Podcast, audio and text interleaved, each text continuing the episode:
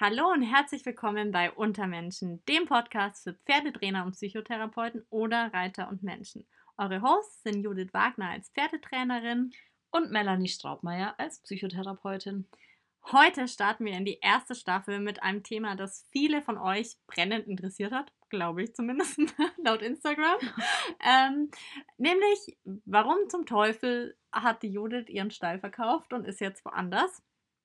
Und ähm, ja, wir wollen einige Fragen von euch beantworten und einfach mal diesen Prozess so ein bisschen durchgehen. Gleich mal vorweg als kleiner Disclaimer, wir werden uns heute vor allem so ein bisschen aus der Prozess- und Psycho-Sicht äh, dem Ganzen widmen und haben aber schon beschlossen, dass es wahrscheinlich noch eine Folge gibt, wo wir das Ganze so ein bisschen aus der pferdigeren Sicht ähm, betrachten und was halt noch so dahinter steht. Genau. Ganz viel Spaß beim Hören.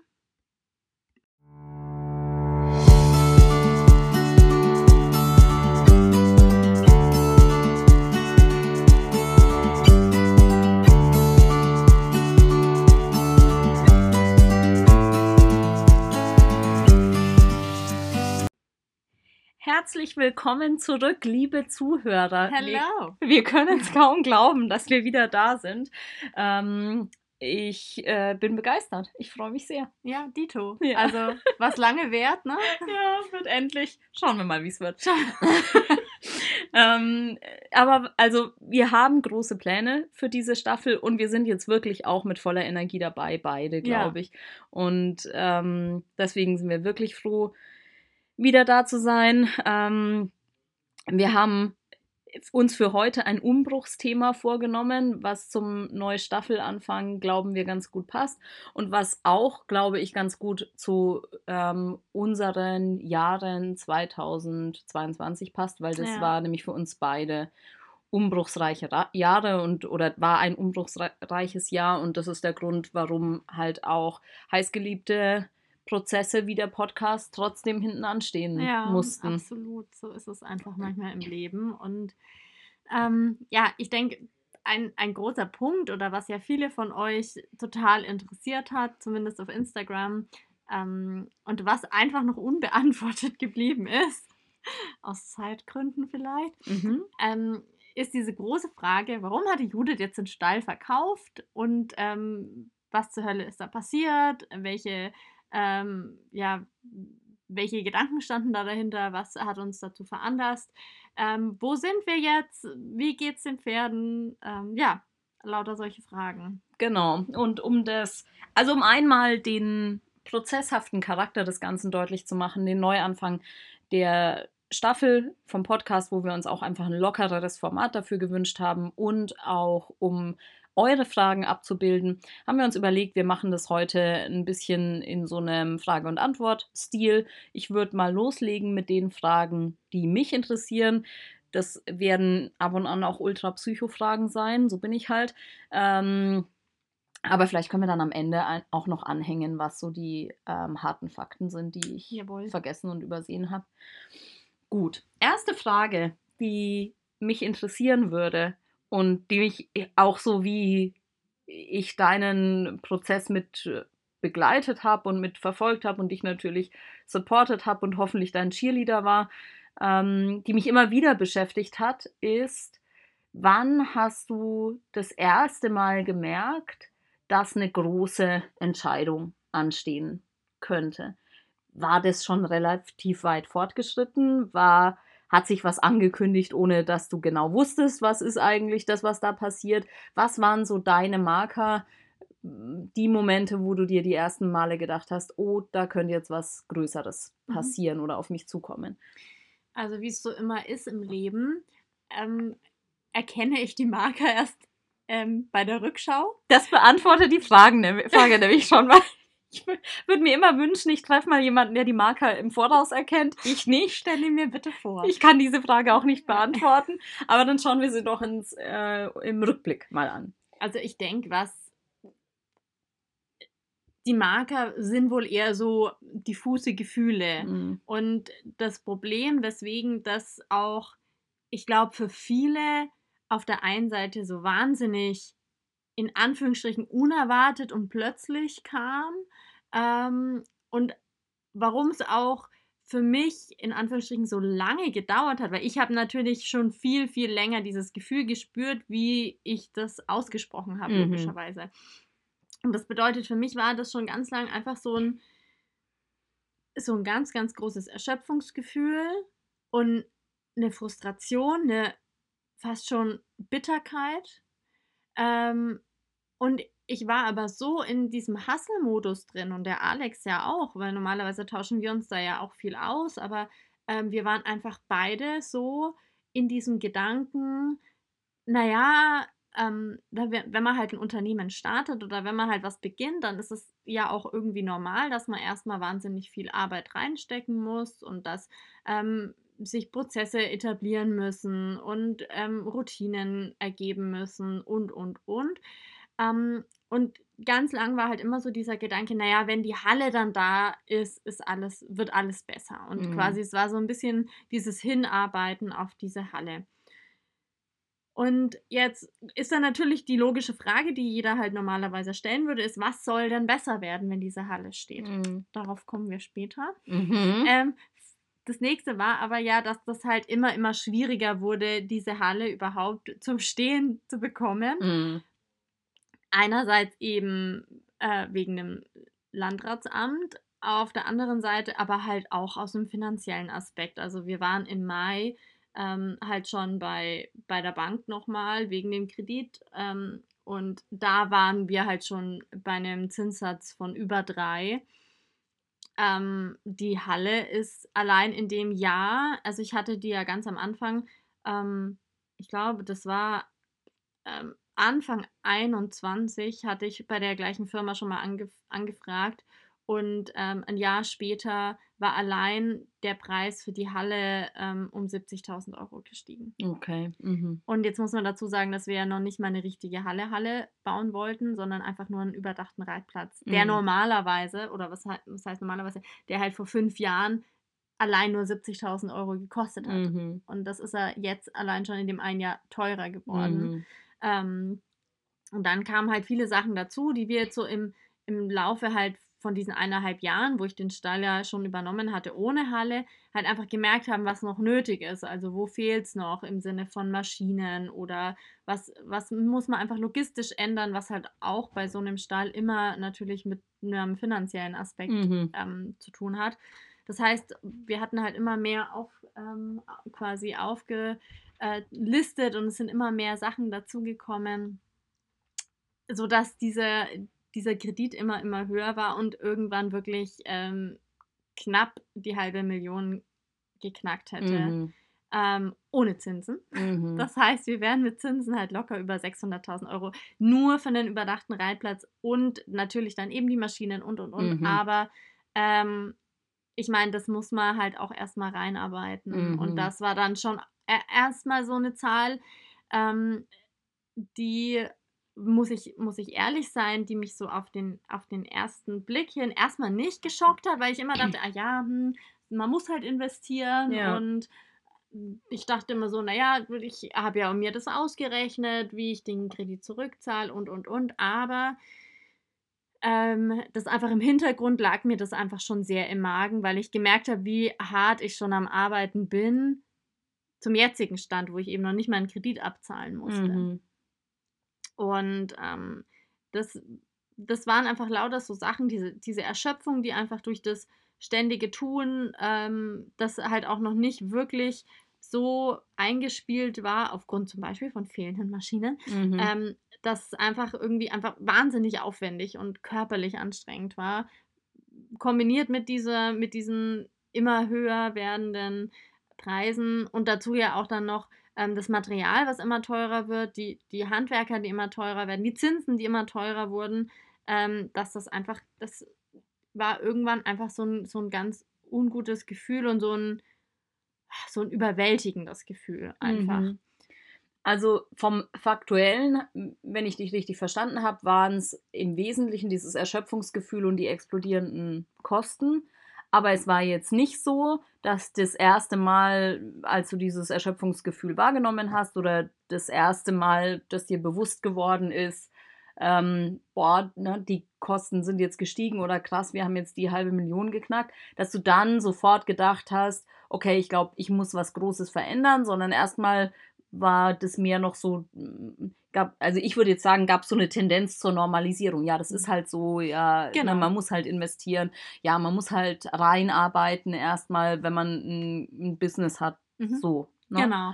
Und das Problem war halt auch, dass dadurch eben, dass wir so viel gearbeitet hatten, war einfach auch kein Raum, das in Frage zu stellen. Also, ähm, weil wir halt also wir saßen schon immer wieder zusammen, haben darüber geredet, okay, wie, was können, na, prinzipiell, was kann ich verbessern, wie kann ich irgendwie einerseits Kosten sparen, wie kann ich Zeit sparen, ähm, das schon, mhm. aber ich habe halt einen weiteren, ich möchte es nicht Fehler äh, nennen, aber irgendwie, ich glaube, ich bin einfach in eine Falle getappt, in die ganz viele tappen, das wäre eher auch noch mal eine Frage an dich, ob da mein Eindruck so stimmt, aber es war halt ganz oft so, dass ich gedacht habe, ich kann ja nichts ändern. Mm, also ja. ich habe ja immer, weil, weil wenn wir das halt mal weiterdenken, ich habe immer auch gesagt, ich kann dieses Business, sprich die Selbstständigkeit als Pferdetrainerin ähm, mit eigener Anlage, die kann ich und will ich nur, nur machen mit Halle. Mhm. Das heißt, was würde das dann, was, was folgt aus dem Gedanken, wir können die Halle nicht bauen oder ich baue die nicht, ich will die nicht bauen für diese Kosten.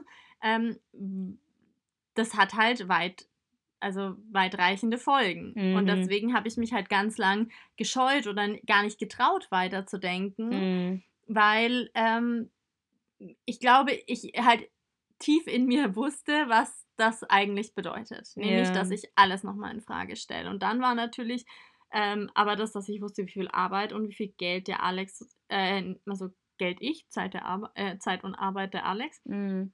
äh, in das Projekt gesteckt hatten. Ähm, wie viel Liebe letztendlich meine Mama die letzten zehn Jahre in diesen Stall gesteckt haben. Und deswegen war das immer noch so, so ein Ding der Unmöglichkeit in, meinen, in mhm. meiner Vorstellung. Und ich glaube, das hat mich ganz lang am Verändern gehindert, weil halt selbst die kleinste Veränderung in der Denkweise halt so einen riesen Rattenschwanz hinter sich gezogen hätte. Ja. Also Sachen, die ich da jetzt wiedererkenne, ähm, die mir in anderen ähm, Beschreibungen von Veränderungssituationen schon begegnet sind, sind, würde ich sagen, einmal dieses Durchbrechen von Routinen. Mhm. Solange man, und das, das nutzen wir ja ganz oft für uns, solange man in festen Routinen verankert ist, das stabilisiert eine Situation. Mhm. So, wenn jetzt eigentlich eine Entscheidung ansteht, dann ist ja natürlich Stabilisieren eigentlich genau das, was ich nicht will. Und dann sind die Routinen oft nicht hilfreich, beziehungsweise dann kann es hilfreich sein, die Routinen gezielt zu unterbrechen. Und mhm. sei es, ähm, einen Tag krank zu sein, mal nur zu Hause zu bleiben, ähm, einen Tag wegzufahren, völlig den Kontext zu verändern. Mhm. Das muss kein äh, teures Wellnesshotel sein, sondern das kann auch einfach, ich fahre in irgendeine Stadt, in der ich sonst nie bin und setze mich da in einen Café. Aber einfach den Blickwinkel mhm. verändern, raus aus diesen Routinen, weil die, wie gesagt, eher einen stabilisierenden Charakter haben. Dann ähm, halt hin zu den emotionalen Schmerzpunkten. Das ist immer viel leichter gesagt als getan, aber es sind meistens die Dinge, die wir uns nicht denken trauen, mhm. die entscheidend sind zu die denken. denken sollen, ja. ja. Genau. Und ähm, insbesondere halt auch, wenn Schmerzpunkte in Verbindung stehen mit Menschen, die uns wichtig sind. Mhm. Na, die sind oft noch schwieriger als so die eigenen äh, Schmerzpunkte.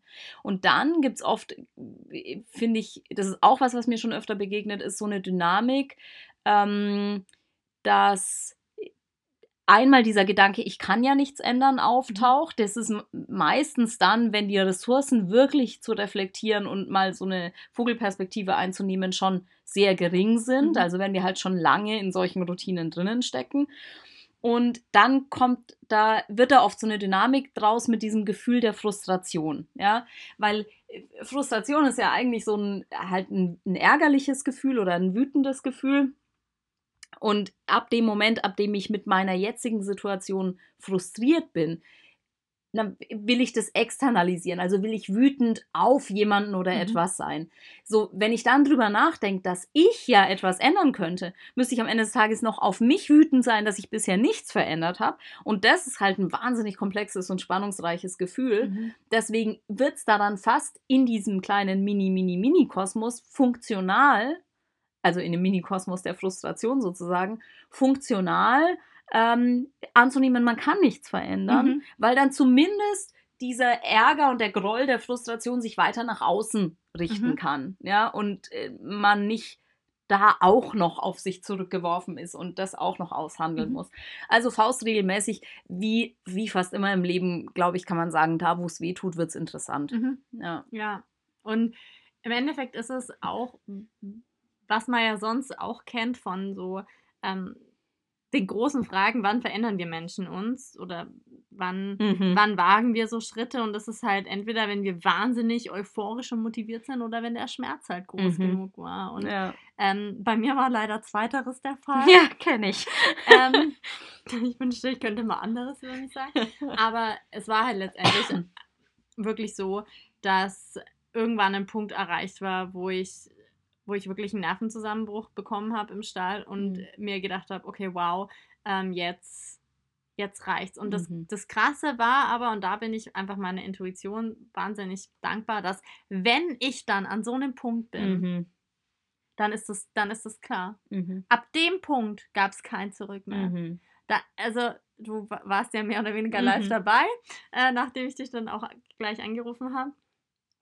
Um eben nicht irgendwie anderweitig meine Emotionen auszuagieren. Mhm. Und ähm, dann, dann, dann suche ich einfach nur noch nach Lösungen. Mhm. Und ähm, das ist dann halt manchmal ein bisschen schwierig zu ertragen, wenn man noch so ein bisschen warten muss, Mhm. ähm, weil natürlich ähm, Menschen über Fragen oder äh, über Lösungen nachdenken müssen. Aber ähm, dann ging das halt wahnsinnig schnell. Also ab dem Moment, wo ich so klar war und ich hatte das Glück, dass ähm, sowohl meine Mama als auch der Alex sofort genauso klar waren. Also Mhm. ich hatte da nicht gegen irgendwelche Widerstände anzukämpfen. Ne? Oder dass nicht jemand sagt, ach, willst du es nicht noch ein halbes Jahr probieren Mhm. und komm. Und das halt, also da bin ich den beiden auch wahnsinnig dankbar, dass keiner von denen gesagt hat, ah, jetzt habe ich halt so viel Arbeit reingesteckt. Mhm. Und also nicht so, ja, ich würde nicht sagen passiv-aggressiv, aber halt nicht so, In der Ähm, eigenen Perspektive stecken geblieben. Genau, ist, ähm, ja. sondern dass beide sofort erkannt haben ähm, oder halt sofort das, gese das gesehen habe, was äh, gesehen haben, was ich gesehen habe Ja.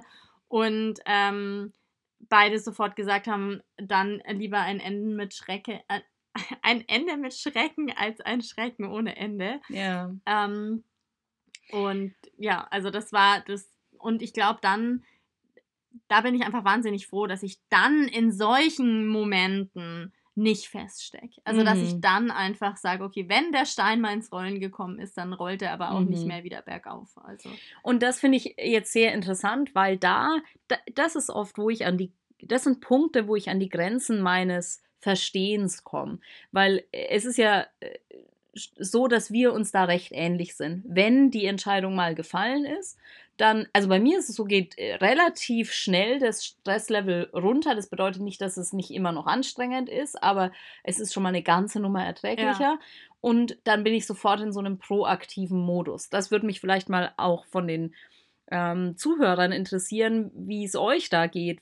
Na, weil ich glaube, es gibt da durchaus auch andere Stile damit mhm. umzugehen. Und ich glaube, es gibt auch Menschen, die dann halt eher mit so Gelähmtheitsgefühlen ähm, zu kämpfen haben oder überwältigt sind, nicht wissen, wo sie anfangen ähm, können oder, oder halt vielleicht mit Ängsten zu tun Mhm. haben. Ne? Und, und das ist tatsächlich was, an den Moment kann ich mich sehr gut erinnern, dass ab dem Zeitpunkt, wo klar war, dass eine große Veränderung raus Mhm. aus der Anlage her muss, ähm, dass es sich dann auch für mich als Begleitung des Prozesses schon wieder sehr viel leichter Mhm. angefühlt hat und ne, das wirklich an Traktion und an Dynamik gewonnen Mhm. hat. Ne?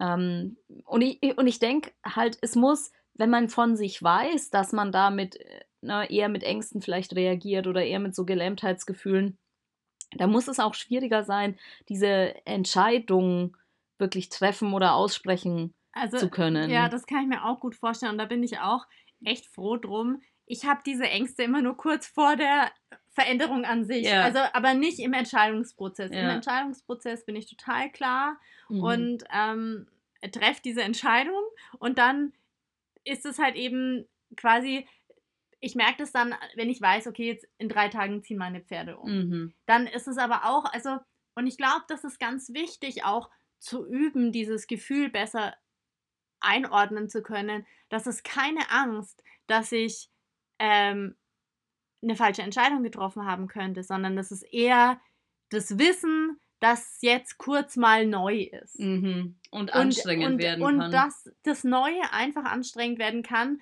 völlig ähm, gleich, ob es jetzt richtig oder falsch ist, sondern einfach nur, weil es neu ist. mhm. Ähm, und, und das ist, glaube ich, eher, also es ist nicht eine Angst davor, jetzt eine falsche Entscheidung getroffen zu haben. Da bin ich, das sehe ich mittlerweile, glaube ich, auch wirklich entspannter, weil ich schon immer denke, dass jede Entscheidung am Ende uns halt zu dem macht oder unser Leben zu dem macht, was es ist. Und ähm, das fand ich auch ganz spannend, so in dem Prozess auch, ähm, wie ich es jetzt mitbekommen habe oder wie andere auf mich zugegangen sind, oft mit der Frage, ja, aber was, wenn es denn die falsche Entscheidung gewollen, gewesen ist und wenn Was du ist eine falsche ja, Entscheidung? genau. ähm, und wo ich, wo ich so klar war, wo ich mir gedacht habe, dann, dann treffe ich halt wieder eine neue Entscheidung. Ja, genau. Also das ist so. Ganz ähm, wichtig, ja. Ich, das war ganz schön, weil als ich so in diesem Entscheidungsprozess oder eigentlich schon am Ende war, Mhm. ähm, habe ich irgendwie in einem, in einem Mail-Newsletter kam so die Frage, ähm, ja, die zwischen die perfekte Option und die beste verfügbare Mhm. Option. ja. Und das war für mich so ein Augenöffner, warum es für mich so einfach war, diese Entscheidung zu Mhm. treffen. Und warum es aber, glaube ich, für manche ganz, ganz schwer sein kann, auch solche Entscheidungen zu treffen, wenn du nämlich nach dieser perfekten Option, Option suchst. suchst. Genau. Und ich glaube, da war ich einfach von vornherein klar, die gibt's nicht. Also Mhm. mir war klar, wenn ich nicht, wenn ich quasi, wenn mir dieser Stall nicht mehr gehört, oder egal, ne, welcher Stall dann auch immer, dann, dann muss ich halt Kompromisse Mhm. ähm, eingehen. Und auf der anderen Seite ähm, war es für mich aber auch, habe ich aber auch halt auch gemerkt, okay, es ist halt, ähm, ne, welche Optionen habe ich dann? Mhm. Und na, dass da halt manche Ställe die Vorteile haben und andere wiederum die. Und dann gibt es natürlich, kann ich mich A nach Trainingsgegebenheiten ähm, oder Möglichkeiten entscheiden oder nach der Haltungsform. Leider ist es ja nicht immer ähm, hundertprozentig kombinierbar miteinander. Ähm, aber wo ich dann für mich beschlossen habe, ich bin mir sicher, für mich und meine Pferde und meine Mama ist das die beste verfügbare Option. ja. Weil wenn es eine perfekte gäbe, dann wäre die perfekte die Ja. beste verfügbare. Option. Und das fand ich so einleuchtend und das hat es mir einfach wirklich dann leicht gemacht, die Entscheidung zu Mhm. treffen. Ähm, Ich ja. fand, da waren jetzt irgendwie, also da waren ein paar richtig coole Sachen dabei, weil ich denke, also äh, so, was du jetzt erzählt hast, war für mich das, was passiert dann im Prozess, Mhm. diese Entscheidung umzusetzen. Und zum einen hast du gesagt, ähm, es kann schmerzhaft sein, abwarten zu müssen. Und wenn Oh man ja, selber so diese ja, Traktion ja. der Entscheidung hat und den Antrieb hat ähm, und eine Klarheit hat, dann ist man selber oft schneller als das Umfeld, was halt gerade nicht in so einem ultradynamischen, ultraakuten Prozess Mhm. drinnen ist. Also es kann sein, dass man halt, dass man schmerzhaftes Abwarten hat. Dann ähm, negative Gefühle bedeuten nicht, dass man die Entscheidung korrigieren müsste, sondern Mhm. bedeutet halt nur, dass der Prozess jetzt gerade aus irgendwelchen Gründen vielleicht anstrengend ist oder halt, dass die, die wollen einem ja immer irgendwas mitteilen Mhm. über den Zustand, in dem man gerade ist, aber was auch immer Gefühle einem mitteilen wollen, bedeutet nicht, dass halt der Prozess, in dem man gerade steckt, Falsch. falsch ist, Mhm. ja, sondern es kann halt in einem grundsätzlich guten Prozess durchaus auch negative Gefühle geben. Ähm, es gibt nicht sowas wie eine falsche Entscheidung. also finde ich eine ganz wichtige Erkenntnis. Ähm, und das ist auch was, was ich so in therapeutischen Prozessen immer wieder so handhabe. Es gibt halt eine schneller anstehende nächste Entscheidung Mhm. oder eine langsamer anstehende nächste Entscheidung. Aber nicht richtig oder falsch. Und Ja. was auch ein gutes Bild dafür ist, ist das, was du gesagt hast, halt die bestmöglich verfügbare Option versus die perfekte Option. Und das beschreibt, finde ich, so viel differenzierter und besser die Realität, in der wir leben oder die wir erleben, als die Idee einer richtigen Entscheidung. Mhm. Ja, das, das finde ich, wenn man so will, eine, eine Wortwahl oder eine, ein Bild oder eine Metapher, was gar nicht so gut anwendbar ist auf die Realität, in Ja. der wir alle zurechtkommen müssen. Ja.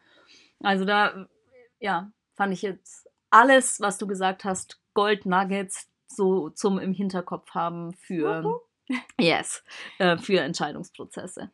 Ähm, jetzt könnte ich mir vorstellen, dass es vielleicht für manche noch interessant ist, überhaupt wie so ein, wie halt das alles so zeitlich irgendwie ablief. Mhm. Ja, also es war in dem Moment, wo für mich einfach klar war, okay, ich muss mir was Neues suchen.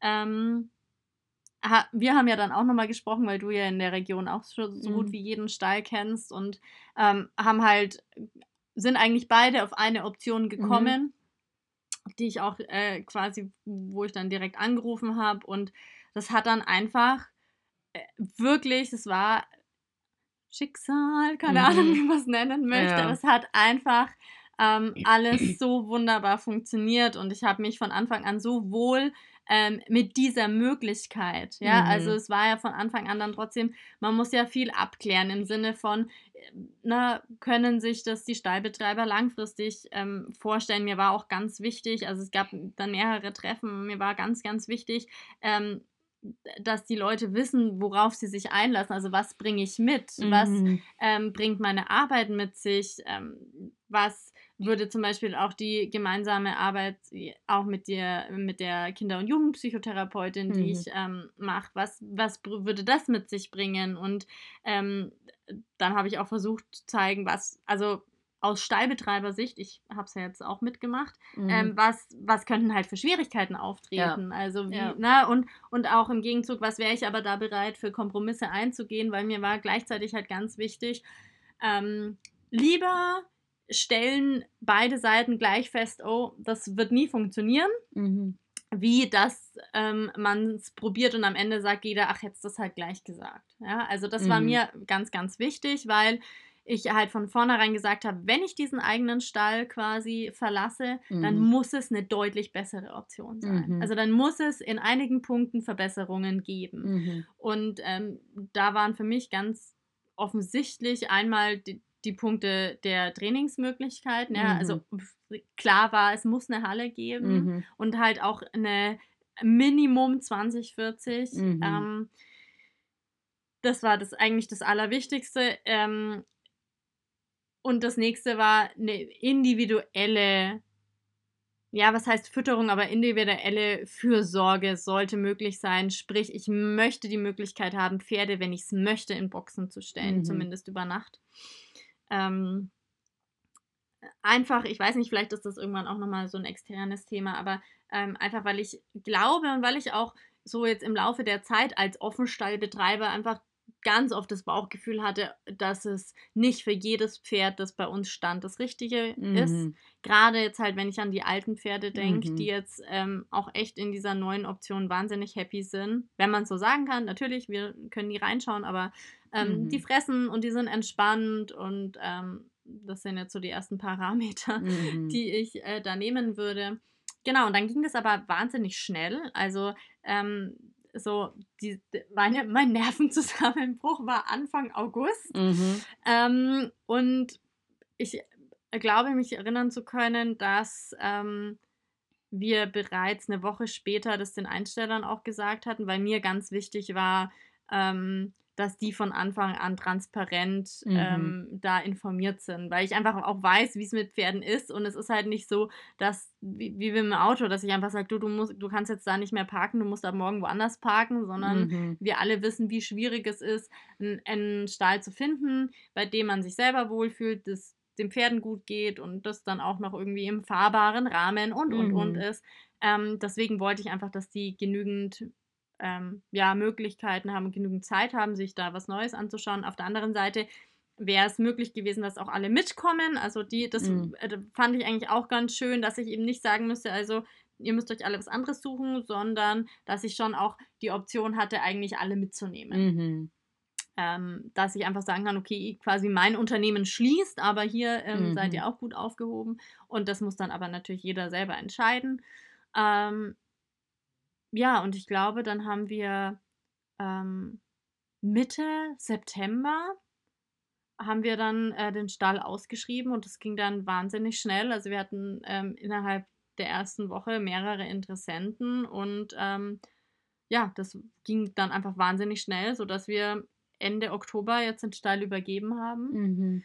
Und ich bin mit meinen jetzt vor, ähm, ja, ich glaube, das war auch in der, in der letzten Oktoberwoche eben umgezogen. Ja. Und dann haben wir immer mehr dazugeholt, ähm, was mir einige bei Instagram geschrieben haben, eben die wollten gern wissen, wie, was ist, also wie ist der Stall, wo wir jetzt sind, ähm, strukturell aufgebaut. Mhm. Ist es so, dass wir eine 60er Halle haben, einen 60er Dressurplatz, ähm, einen großen Springplatz, ein Roundpen. Ähm, ja, das ist so viel zu den Trainingsmöglichkeiten.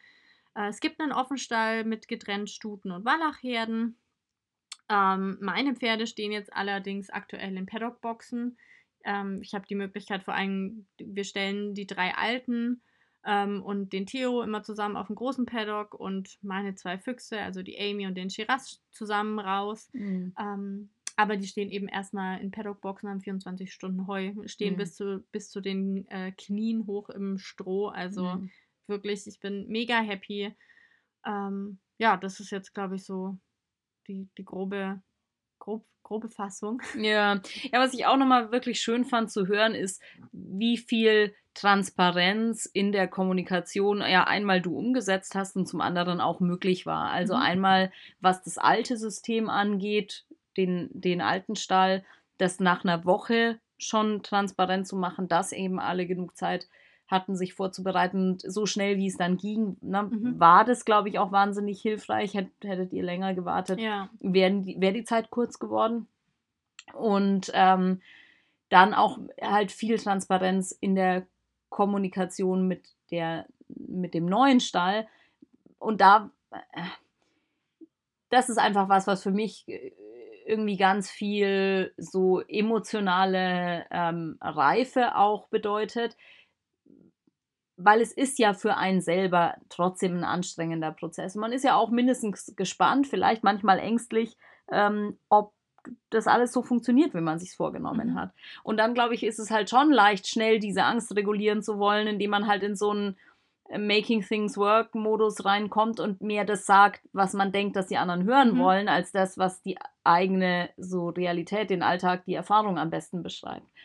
Und insofern ist an dem Ende wahrscheinlich Transparenz sogar noch schwieriger. Und ähm, mein Eindruck war jetzt aber so, wie du jetzt die erste Zeit im neuen Stall geschildert hast, dadurch, dass ihr so transparent kommuniziert habt, war es dann halt auch wirklich alles so ja. wie besprochen ne? und hat, hat keine Überraschungen gegeben und hat dann wahrscheinlich das Ankommen im neuen Stall dementsprechend viel einfacher gemacht. Absolut, also das war wirklich, ähm, ich meine, ich muss dazu sagen, dadurch, dass ich da zum Unterricht schon lange hinfahre in mhm. den Stall, kenne ich zumindest, ne, kann ich zumindest so ähm, die äußeren Gegebenheiten mhm. und konnte halt auch einfach sehen, dass die Pferde die ich da quasi mit betreut habe, die sahen immer gut aus und äh, mhm. das ne, sind auch Reiter, ähm, die ich total schätze und wo ich weiß, ähm, da, da wird sich ums Pferd gesorgt und wenn die mhm. einfach lange Zeit dort auch sind, ne, dann hatte ich da auch wirklich einfach ein gutes Gefühl. Ähm, jetzt wollte ich gerade, ähm, mir kam gerade noch eine Sache, die ich glaube ich äh, ganz interessant fände, aber jetzt kommt es mir mir, nicht, mir kam eine Sache, die ich ganz interessant finde. Ähm, vielleicht können da unsere Zuhörer auch mal Bescheid geben. Interessant, wir haben jetzt eher so die psychologische Seite mhm. dieses äh, Entscheidungsprozesses beleuchtet. Vielleicht äh, wäre äh, für die Hörer interessant, ähm, was denn so die pferdetechnische Seite mhm. von dem ganzen Prozess war. Also wie hast du die Pferde vorbereitet? Wie ähm, läuft bei dir Ankommen in einem neuen Stall? ab, was ist vielleicht anders bei ich fahre auf einen Kurs versus mhm. ich mache einen Umzug. Ähm, wenn es von Interesse ist, könnte ich mir vorstellen, mhm. dass wir da nochmal eine Folge dazu machen, ja. aus der Perspektive. Ja, genau. Also es, das sehr, sehr gerne, vor allem, weil ähm, ich schon dazu sagen muss, dass dieser Umzug anders war als alle anderen, die mhm. ich vorher gemacht habe.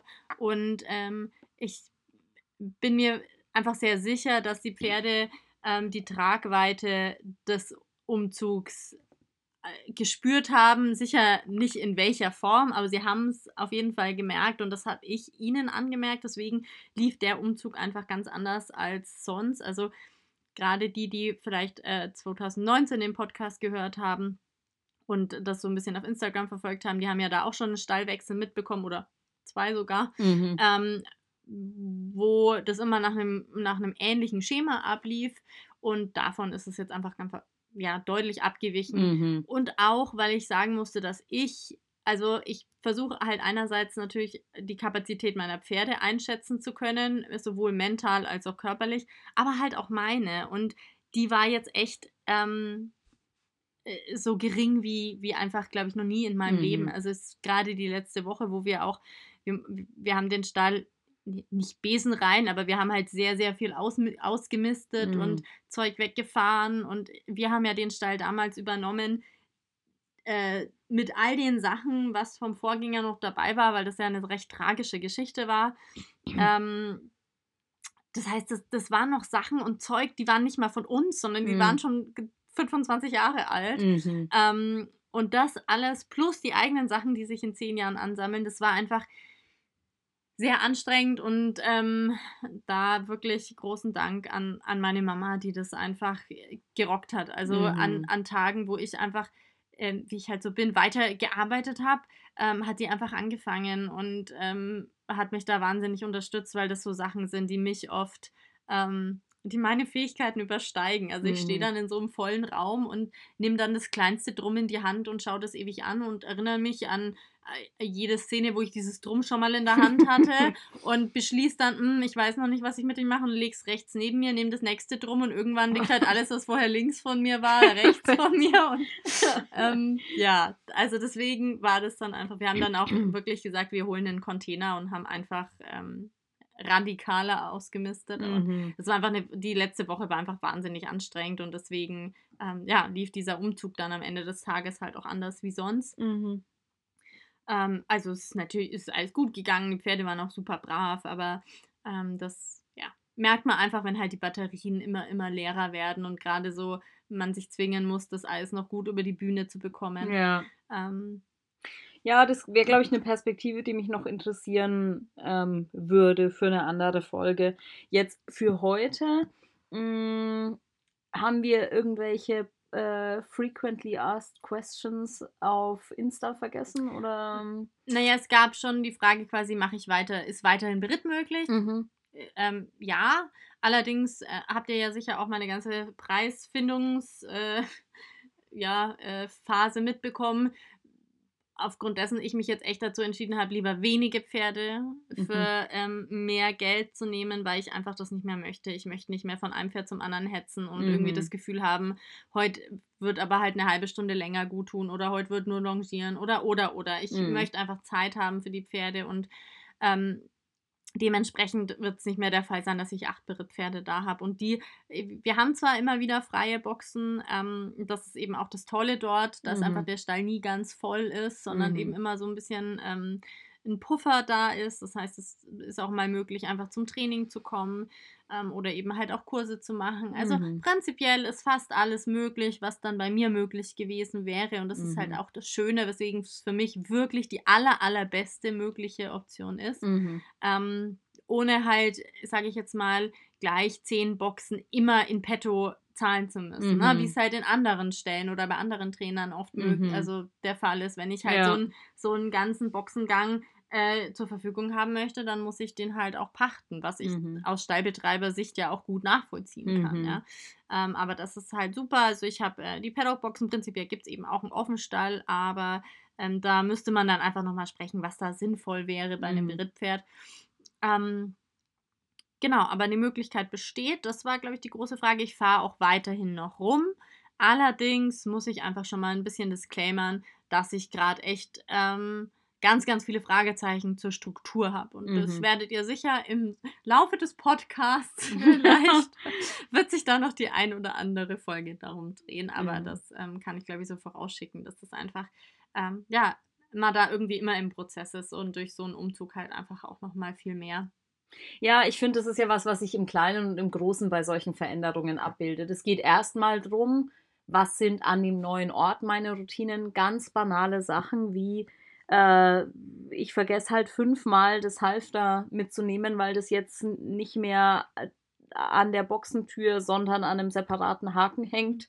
Ähm, und musste halt fünfmal zurücklaufen, bis ich abgespeichert habe, okay, meine ersten drei Handgriffe, wenn ich in den Stall komme, sind jetzt ja. anders, weil die hm, Abläufe dort anders ja. sind oder die baulichen Gegebenheiten dort anders sind. Und ähm, sobald das dann mal steht, kann es dann so langsam auch Wellen schlagen in andere halt Aspekte des Arbeitens, aber wahrscheinlich auch Aspekte des Lebens hinein.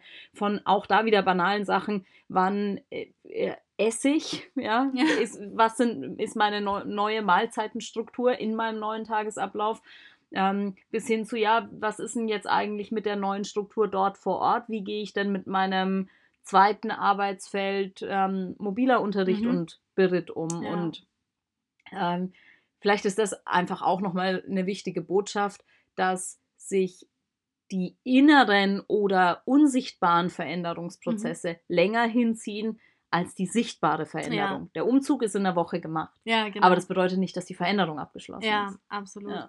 Ähm, ich denke, aber ich glaube fast, das, das bietet sich dann für eine neue Folge nochmal an, weil schon viele mich angesprochen haben, so mit dem Sinne, so, bist du nicht traurig, dass dein Traum geplatzt ist? Mhm. Aber ich glaube, das ist, äh, das würde jetzt, glaube ich, den Rahmen sprengen. Ich würde sagen, das machen wir vielleicht mit einer neuen Folge. Ja. Ähm, ich hätte auch einige Träume anzubieten, die wir an der Stelle besprechen können. Ja. Machen wir eine Folge der geplatzten Träume ja. oder vielleicht doch nicht. Ähm, ähm, genau. Also ich glaube, das waren jetzt so die meisten ähm, Fragen, auch an die ich mich erinnere, so auf Instagram. Und ja, aber lasst uns auch gerne wissen, ne, wenn es noch was gibt, äh, was jetzt nicht abgedeckt ist. Ich äh, dachte mir nur einfach, das Format ist einfach auch wirklich nett ähm, im Vergleich zu, wenn ich wenn jetzt hier so ein Video aufnehme und das als Beitrag poste, habe ich doch meine Mella immer gern an der Seite. Ja, ich bin wieder warm geworden. ähm, ich bin voll in meiner Podcast-Kraft und ähm, ich fand es eine wirklich schöne und entspannte erste Folge und ich würde sagen, it's a wrap. Absolut. Bye-bye. Bye.